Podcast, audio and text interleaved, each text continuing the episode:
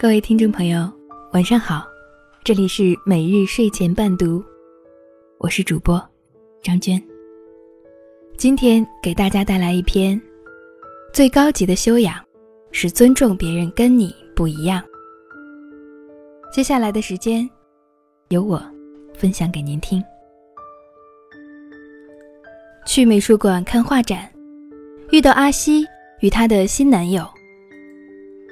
阿西。换种心情就换个男友，但这届男朋友我感觉还不错，名字也好听，叫简白，是一所艺术院校的老师，说话温文尔雅。因为印象好，看完画展，大家一起吃饭。吃饭的时候，得知跟我一起去的女友自己开摄影工作室，简白。谈起日本艺术家全川石花，对于全川老师的作品，我不反感，但我朋友不喜欢。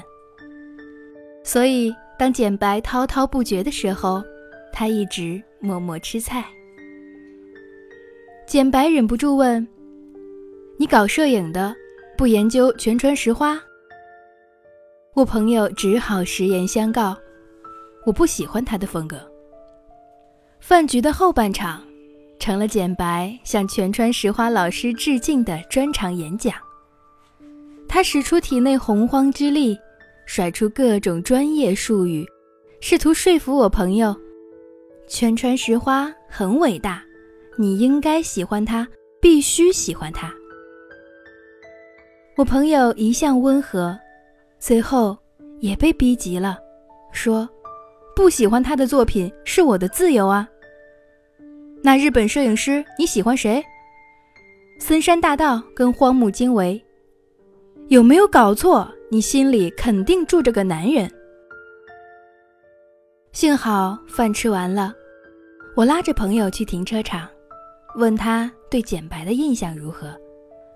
他说，挺有才华的，可惜没修养。我问他觉得什么是有修养，他说。像白先勇那样，让别人有不喜欢的权利。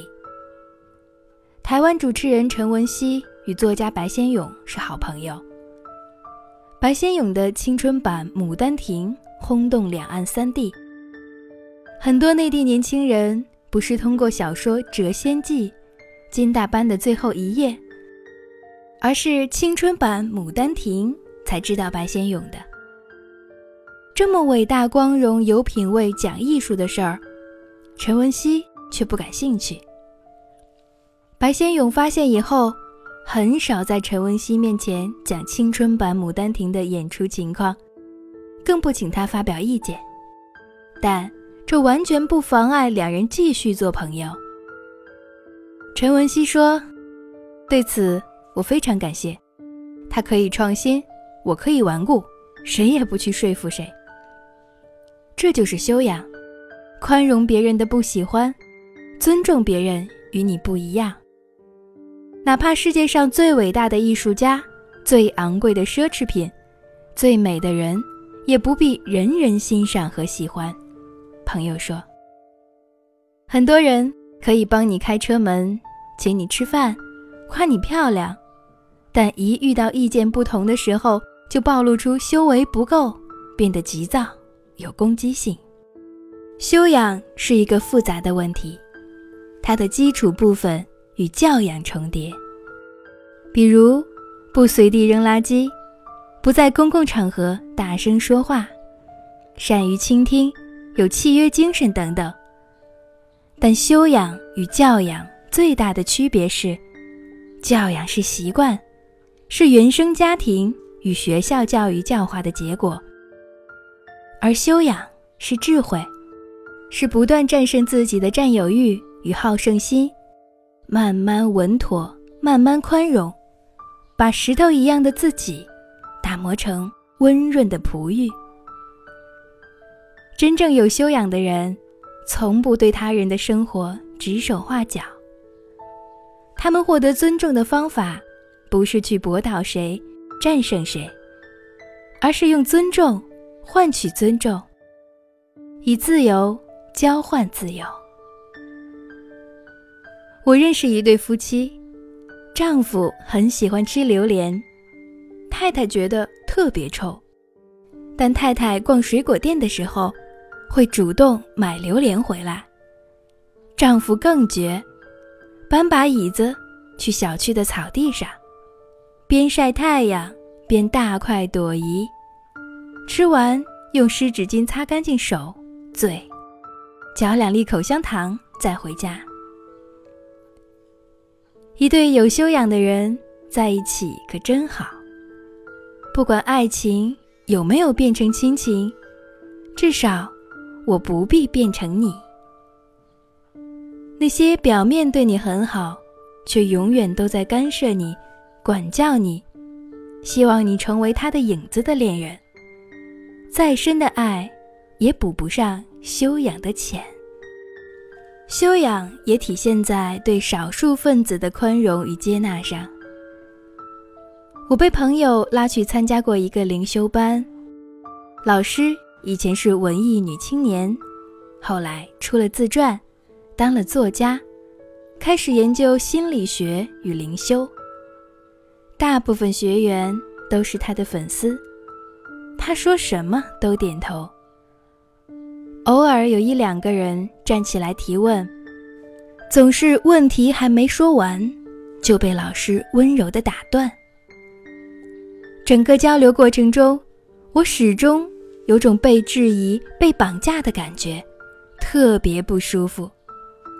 后来我看到他的书，里面有一段写道：“每当我看到一对男女推着孩子其乐融融的样子，都觉得他们好可怜，他们的世界如此狭小。原来，学习心理学，并没有让他变得宽容、智慧、有修养，反倒变得狭隘、自负、无理。”脸上永远写着“我最正确”。有修养的人很少认为自己正确、高级，他们尊重每个人的努力与选择。有修养的人既不乐观也不悲观，而是客观。他们不相信世界上有绝对三观相合、趣味相投的人。就像不相信有完全相同的两片树叶。他们以极大的善意对待身边的朋友、亲人，因为你是人，我就善待你，而不是因为你是跟我一样的人，我才善待你。有修养的人最聪明，他们明白自己就是他人的镜子，你以什么态度对待别人，别人。就会用什么样的态度还击你？你柔软了，世界才能温柔待你。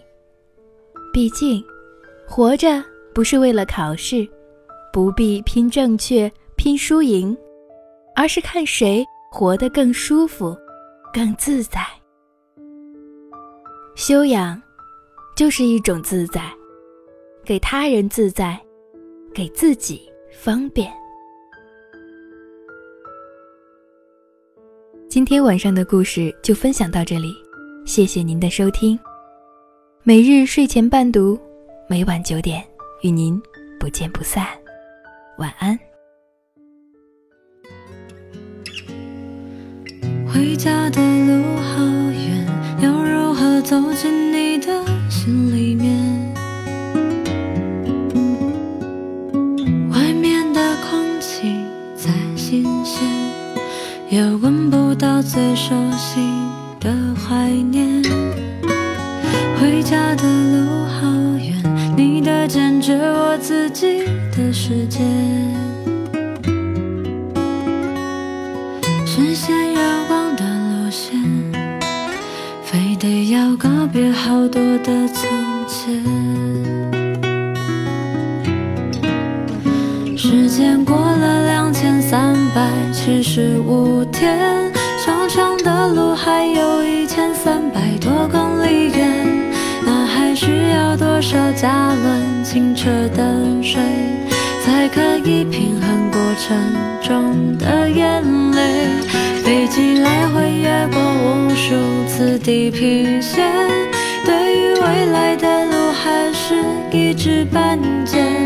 文化大熔炉对种族还存有偏见，世界大同的梦只挂在嘴边？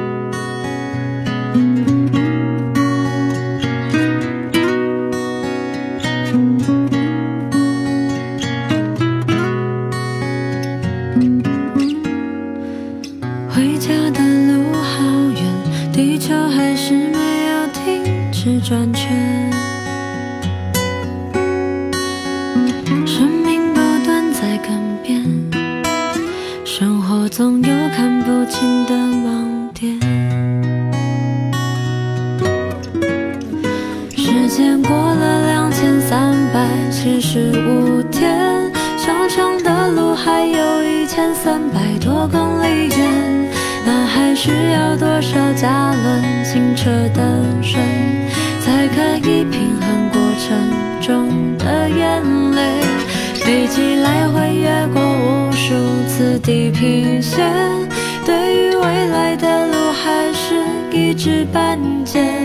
文化大熔炉对种族还存有偏见，世界大同的梦想。是否只挂在随便